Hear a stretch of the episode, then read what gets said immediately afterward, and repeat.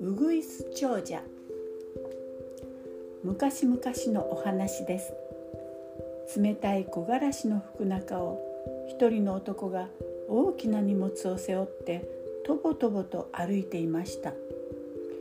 ピューピュー風が吹き抜けるたびに男は「うー寒い」と身を縮めるのでした。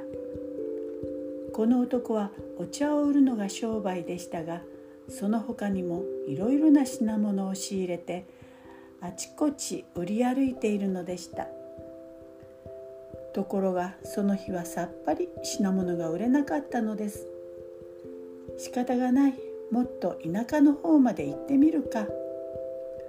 男はがっかりしたようにお地蔵さんのある大きな木の下に腰を下ろしました。それから弁当を開いて食べ始めました。お腹が膨らむと元気が出てきました。男は再び荷物を背負ってとぼとぼ歩き出しました。ところが寂しい山道を歩いていくうちに方角がわからなくなってしまいました。はてこの道を行くと一体どこへ出るのだろう。男はなんだか心細くなってしまいました。でも男は気を取り直してどんどん歩いていきました。そのうち大きな竹やぶがありました。その竹やぶを抜けると突然目の前がパッと明るくなりました。うわあ眩しい。男は驚いて周りを見回しました。すると辺り一面梅の花が咲いて清らかな香りが立ち込めていました。うーんいい匂いじゃ。男がうっとりしているとほほほほほほと笑い声がして梅の木の陰からきれいな娘たちが現れました。どうぞこちらへ。娘たちは驚く男を案内して広い庭を通り大きな家に連れて行きました。大広間に通された男は初めはおどおどしていましたがやがて荷物を広げて商売を始めました。私はお茶の商人ですがお茶の他にも串やかんざしなどいろいろ取り揃えています。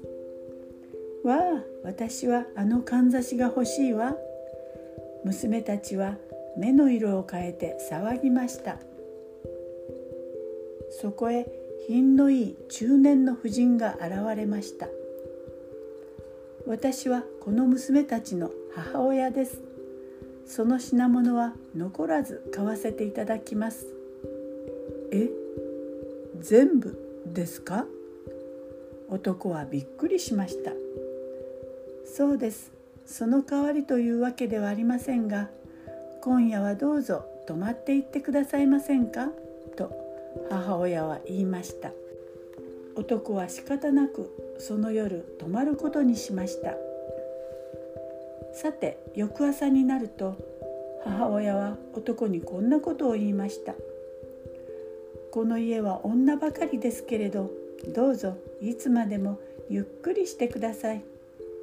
それにもしよろしければ娘が4人おりますから誰かの婿になっていただけませんか？男はしばらく考えていましたが琴の上手な長女の婿になることにしました。それから男は夢のような楽しい日々を送りました。やがて冬が終わり再び暖かい春が訪れました。そんなある日のことです。朝男が目を覚ますと家中の女たちが何やら忙しそうに働いていました。台所の方からはいい匂いが漂ってきます。女たちは花見に行くためにごちそうを作っていたのでした。やがて着飾った女たちがごちそうを入れた重箱を抱えて庭に並びました。